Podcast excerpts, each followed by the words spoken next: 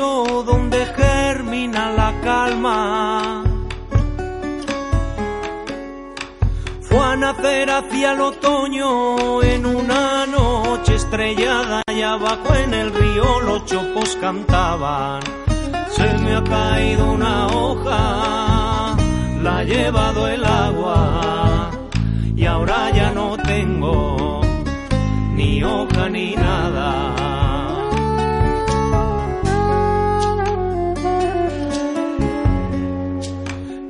Viajar a la luna en una escoba montada, pero el peso de los huesos de la tierra la lastraba y abajo en el río los chopos cantaban. Donde haya eco, donde no haya nada, donde las calles retumben a cada pisada, donde el hogar haya muerto y solo queden las brasas, donde la vida no llegue y se marchen más almas. El arte llegará como la brisa, se colará en las casas. La infancia quedará pintada, la vejez no será olvidada. Y al final, cuando todas las puertas estén cerradas, por fin se abrirá la ventana. Nos encontramos con nuestra próxima invitada, Miriam Gascón, artista y graduada en Bellas Artes en Cuenca. Hoy viene a contarnos su nuevo proyecto, La Fenetre. Buenos días, Miriam. Buenos días y antes que nada muchas gracias por estar hoy en el programa y por compartir el programa con artistas de la talla de los que están aquí. Gracias a ti. Bueno, tu nuevo proyecto tiene origen en otro anterior que desarrollaste durante tu estancia, en Besançon. ¿Por qué lo llamas La Fenetre y sobre qué trata? Bueno, en principio tampoco es que tenga un comienzo en ello, eh, sí que comparte el nombre, ¿no? La Fenetre. Eh, yo estuve una estancia eh, de estudios, el máster que realicé de producción artística lo realicé a mitad en Valencia, en la UPV, y a mitad en Lisba, que es el instituto en el que estudiaba en Besançon. Entonces le llamo la Fenetre haciendo referencia, eh, la Fenetre, como muchos saben, pues es ventana en francés, y hacía referencia a la idea de, cuadro como esa ventana que nos lleva a otra realidad, a la, realidad de la representación, ¿no? Entonces, un poco, la hora de volver a vincular ese título al proyecto que ahora mismo estoy desarrollando, es la idea de que, bueno, yo eh, empezaba la idea de, de comenzar a hacer algo en pequeños pueblos, en pequeños municipios, eh, llevarlo con una, con una funda de ordenador a modo de maletín, porque no tenía ni maletín, empecé a ir todas las mañanas a cada ayuntamiento, a cada pueblo, a contarles mi idea. Y pues siempre al llegar era como un poco frustrante porque igual que te encuentras con muchas satisfacciones, pues también con muchos días en balde, ¿no? Entonces esa idea siempre de se os cierran las puertas, se cierran las puertas, a los jóvenes se cierran las puertas, que era un poco la misma repetitiva que, que sonaba en mi cabeza de cuando era pequeña y quería realizar actividades, ¿no? Y, era un poco eso, ¿no? El, el llegar a, a, un ámbito de universitario o tal, en el que otra gente de ciudades había tenido extraescolares, había tenido tal, y yo que me he criado en un pueblo pequeño, pues quizá esa posibilidad la he tenido porque mis padres se han movido mucho, pero no en principio estaba en el pueblo instaurada. Entonces, pues de esa idea de que se nos cierran las puertas, viene la idea de que abramos las ventanas. De que si las puertas se nos cierran en un principio para realizar algo, pero tenemos entusiasmo para hacerlo, siempre podemos luchar por, por abrir una ventana o una alternativa a aquello que queremos realizar. ¿Y de dónde vienes? Bueno, yo en principio vengo de Olmedilla de Alarcón. Bueno, en principio y en final, porque hoy mismo vengo de Olmedilla de Alarcón, acabo de llegar para esta entrevista. En mi pueblo de, eh, del que parto, eh, pero aparte de este pueblo, pues estoy muy vinculada a muchos pueblos de, de Cuenca. Eh, por las circunstancias de la vida, por la profesión de mis padres, he terminado viviendo en Villanueva de la Jara, otro municipio de aquí también de Cuenca, Montilla del Palancar, otro municipio de Cuenca. Luego ya cuando he empezado a volar sola también, ¿no? Pues también he estado viviendo en Cuenca, en Valencia, en Francia he estado viviendo en Besançon, como comentabas, cuando estuve estudiando.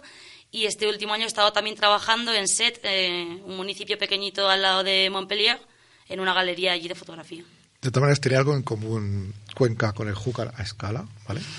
con Besançon, el Du, ¿se llama? Sí, el Du. El Du. Eh, los barrios periféricos de Cuenca de San Antón y tal, con las valier francesas. Pues realmente me, me, suena muy cómico porque cualquiera que te oiga, ¿no? Pues dice, es Francia, casi en Alemania, que va a tener que ver, ¿no? Pero yo es curioso que a amigos que han venido a verme, siempre les digo, eh, yo hace muchos años que vivo en Cuenca, ¿no? Porque ya el bachillerato lo hice aquí en Cuenca porque al, estudiar bachillerato de artes, pues en mi municipio no había. Entonces vine aquí a la escuela de artes. Y entonces llevaba muchos, muchos años aquí y siempre he estado como, es que vosotros acabáis de llegar a la carrera de vuestras ciudades, pero yo llevo aquí muchos años, me quiero ir, me quiero ir. Y le comentaba a Fátima, que también nos acompaña hoy, cuando vino a verme a Set, eh, esta última vez que estuve en Francia, que haga lo que haga, acabo en Cuenca, porque acabe a donde, acabe, al final, como tú dices, pues Besançon tiene mucho que ver, no solamente por el río, por el Doubs, sino la, la, fauna, la flora, bueno, obviamente es muy diferente, pero sí el verdor, los montes, esa mezcla de lo antiguo y la arquitectura antigua y sobre todo esa personalidad de de, como yo digo, de señora, de, de, señora mayor, de señora muy, muy inteligente, pero muy, muy introvertida, ¿no? De, de las ventanas que esconden gente mirando, de cierto algo que en todas las ciudades que termino estando me recuerda a Cuenca. Set, por ejemplo, esta ciudad en la que he estado última, eh, es una ciudad de mar, pero aún así tiene barrios altos de los que, desde los que se ve toda la ciudad abajo, que para mí eran un poco San Antonio, eran un poco el barrio de Castillo, y yo andaba por las calles y cuando llevaba amigos que habían ido a verme allí, decían, eh, ahora mismo, ¿en qué barrio estamos? Y yo les decía, pues estamos en el barrio de Castillo, yo creo, ¿no? Hemos terminado en Cuenca otra vez. Y en tu estancia en Besançon descubriste tres facetas artísticas tuyas. ¿Pudiste realizar lo que realmente querías? A ver, realmente realizar lo que quería, no. Eh, todo lo contrario, a lo mejor.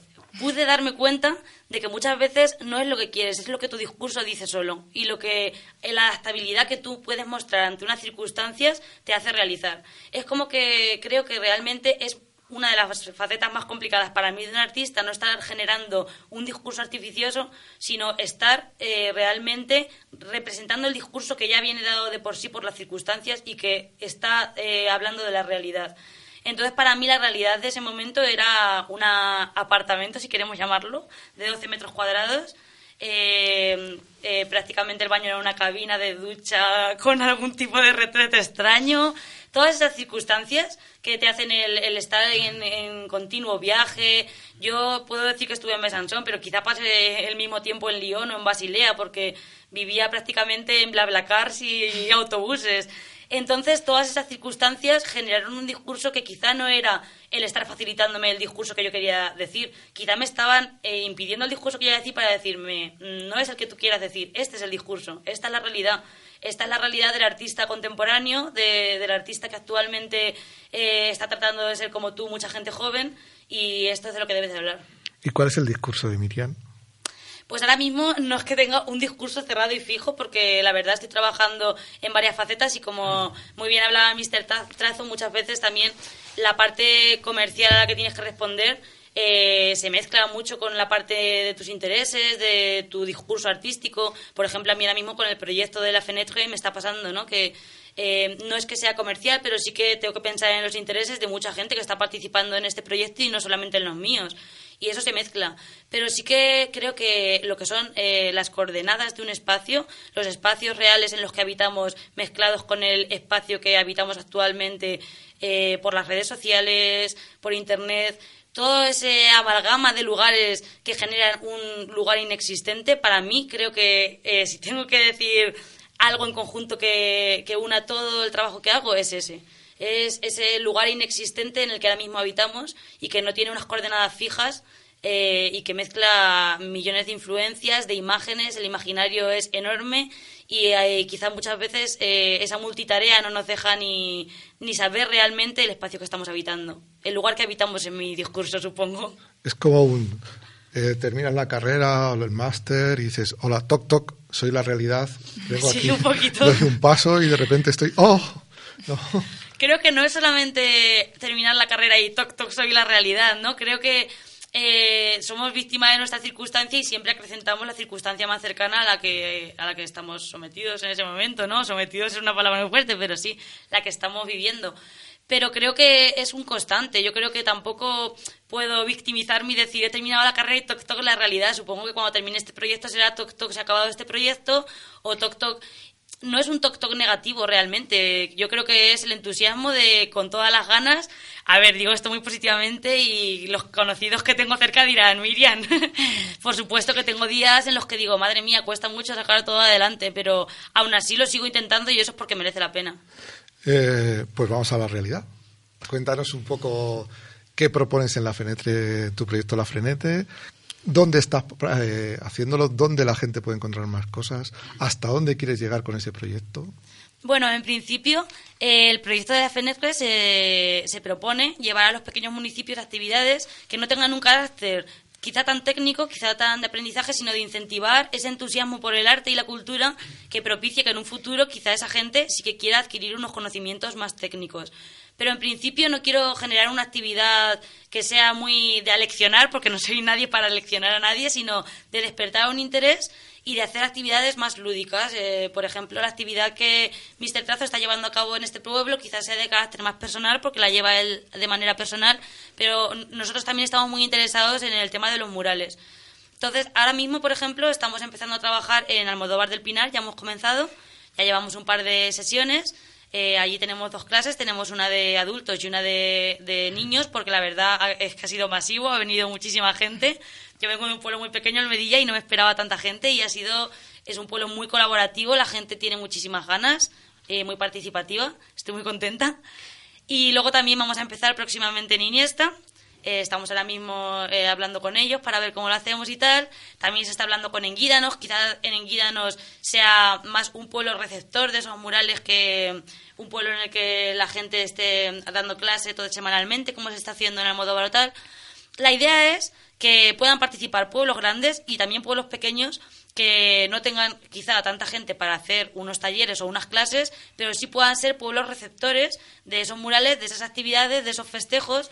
Y la idea es que no solamente eh, sea la participación de quien haga esos talleres, sino que ese mismo día se puedan llevar a cabo jornadas en los bares de la tapa, ese mismo día eh, estaba pensando también, por ejemplo, una iniciativa que me encanta, que es la del Bibliobús, poder hablar con el Bibliobús para que también ese mismo día se hagan actividades de poesía, de lectura, de... Es todo eso, es ponernos un poco en contacto entre nosotros para generar una actividad inexistente ahora mismo o una, una, una actividad que no es inexistente pero es muy minoritaria para propiciar que todos estos pueblos tengan vida, porque realmente hay muchísima gente con muchísimas ganas de hacer cosas y muchas veces tendemos a lo mayoritario, a los deportes y tal, pero también hay mucha gente con intereses culturales, artísticos y de otro tipo que no está encontrando respuesta y que debería de encontrar su sitio, ¿no? Cuando hablamos de la Frenetre hablamos de Miriam y de quién más. ¿Ese nosotros a quién incluye? No, no, yo hablo nosotros porque ya incluye a la gente que está participando, por supuesto, para mí, mis alumnos, yo siempre lo digo cuando dicen, ¿y cómo vamos a hacer para los materiales? para Yo digo, mira, podemos hacer esto, otro, tal, lo decidimos todos, todo. Entonces, para mí, ahora mismo ya somos nosotros, en el momento que ha habido gente que ha empezado a, participar. Eh, ahora mismo, eh, impartiendo las clases y llevando a cabo el proyecto, solamente estoy yo. Pero no descarto que si esto sigue adelante, por supuesto, para mí es un proyecto en el que cuanto más gente pueda colaborar, mejor. Ahora mismo, pues es que yo realmente llegué de Francia hace dos meses, o sea, toda esta idea la hacía hace dos meses. Yo hace dos meses ni me planteaba hacer esto, yo llegué de Francia con la idea de ver en Navidad a mi familia y a mis amigos y volver a Francia a continuar trabajando en una galería. Pero bueno, creo que es importante también que surgiera de esa manera, ¿no? Yo llegué y me di cuenta un poquito de que todo nace de la influencia de lo que hemos ido viviendo. Y mi influencia, como ya he contado, ha sido muchos municipios pequeñitos, eh, muchas experiencias. Mi padre es agricultor, experiencias con él, mi madre ha trabajado como jefa de cocina.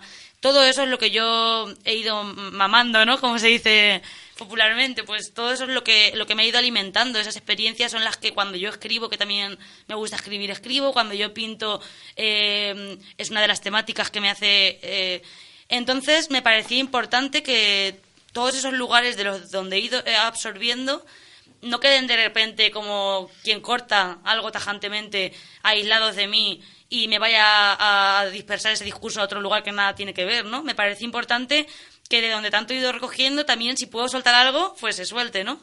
Y si todo esto sale adelante, para mí eh, la verdad es un, un proyecto que me entusiasma. Si no sale adelante, pues pues como todos tendremos que hacer de todo, ¿no? Los jóvenes de hoy en día tendremos que ir a Francia y tendremos que ir con todo el entusiasmo del mundo donde haga falta. Pero en principio que no quede por no intentarlo. Tengo una curiosidad. ¿En qué momento exacto se te viene la Fenetre? ¿En un tren? ¿En un avión? ¿En dónde estabas? Pues mira, precisamente la palabra la fenetre, o sea, lo de la ventana, ¿no?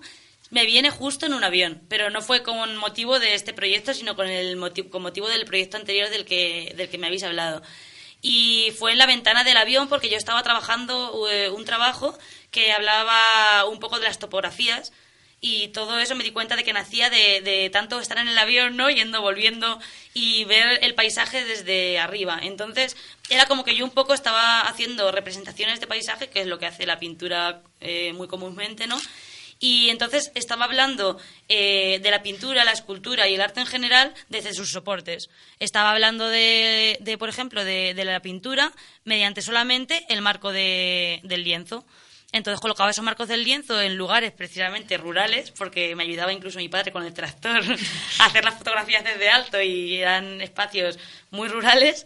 Y pues ahí estaba hablando de la ventana, no para hablar del cuadro, y entonces me di cuenta de que estaba utilizando la idea de pedestal, ¿no? que es sobre el que ponemos la escultura, eh, como topografía. O sea, al final estaba representando tantos pedestales para, para generar una, eh, una construcción, ¿no? Que esos pedestales mismos componían una topografía de un espacio y era la topografía del espacio que veo desde la ventana. Y era un poco, pues eso, que esa era mi realidad, ¿no? Que un poco mi casa estaba siendo el avión, el, el coche, el tren, el, entonces, pues eso, era el, que la realidad me revertiera un mensaje cuando yo estaba buscándolo de manera artificiosa y fue muy, muy iluminador. Precisamente esa me da la impresión, ¿no? Que eres alguien muy hiperactivo, muy creativo y que los trayectos en coche te sirven para inventar. Porque como no puedes hacer otra cosa, ¿no? No sé, estoy imaginándote que es el, mejor estudio creativo, ¿no? Esos kilómetros en, sí, la verdad es que creo que muchas veces nos hace falta algo que nos obligue a hacer una pausa, ¿no? Porque vamos tan acelerados que no podemos tomar una distancia de la situación para poder analizarla y poder actuar de una manera más pausada y más coherente. Entonces, pues creo que hay muchos no lugares, ¿no? Como todos conocen este concepto, eh, eh, que, que, te generan un, un espacio de pausa.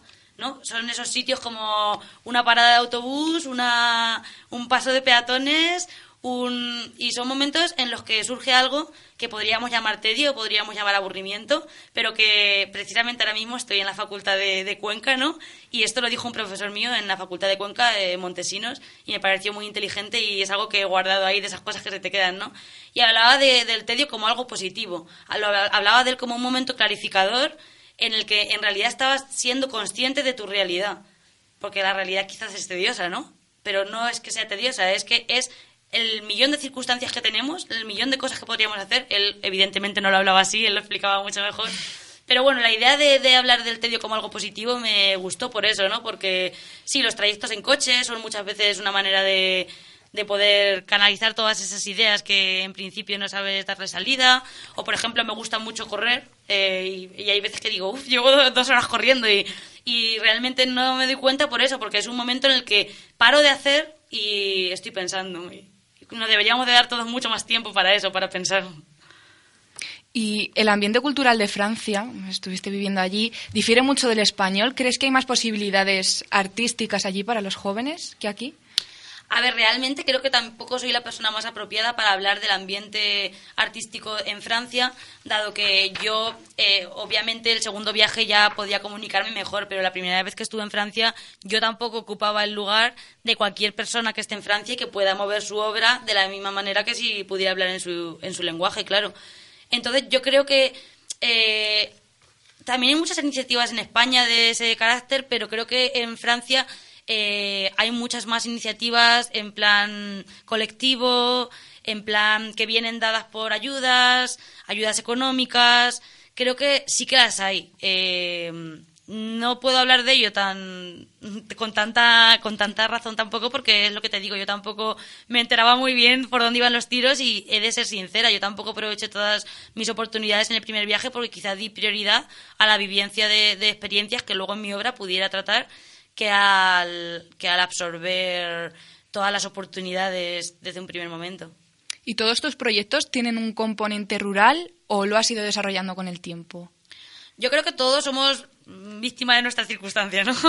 Me refiero, es, es, está implícito que todo lo que yo haga va a tener un carácter rural porque yo me he criado en un ambiente rural, porque mi experiencia ha sido muy rural, porque actualmente incluso eh, la mayoría de mi tiempo la paso en un ambiente rural yo ahora mismo estoy aquí, acabo de llegar a Cuenca y estoy en un plato hablando con vosotros, pero esta mañana he estado en el campo, entonces eh, es mi ambiente y claro que, es mi persona, ¿no? Compone mi persona. Entonces, toda mi obra, quizá hay momentos más adolescentes en los que lo que más cerca tienes tratas de alejarlo más, ¿no? Porque quizá lo rechazas desde un principio. Todo nos pasa en una época adolescente que lo que más eh, cerca tenemos y lo que más somos, eh, quizá lo rechazamos más porque nos cuesta afrontarlo, pero cuando vas asimilándote a ti misma, conociéndote un poco, que todavía me queda mucho, y viendo, eh, no decides lo que eres, eres, eres lo que, lo que has vivido.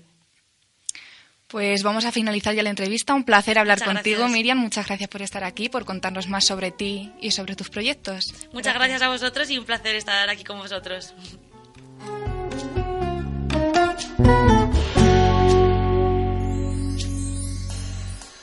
Se hizo amante de los lobos, del arroyo y de la salvia, pero la tierra rabiosa fue a morderla por la espalda y abajo en el río los chopos cantaban. Se me ha caído una hoja, la ha llevado el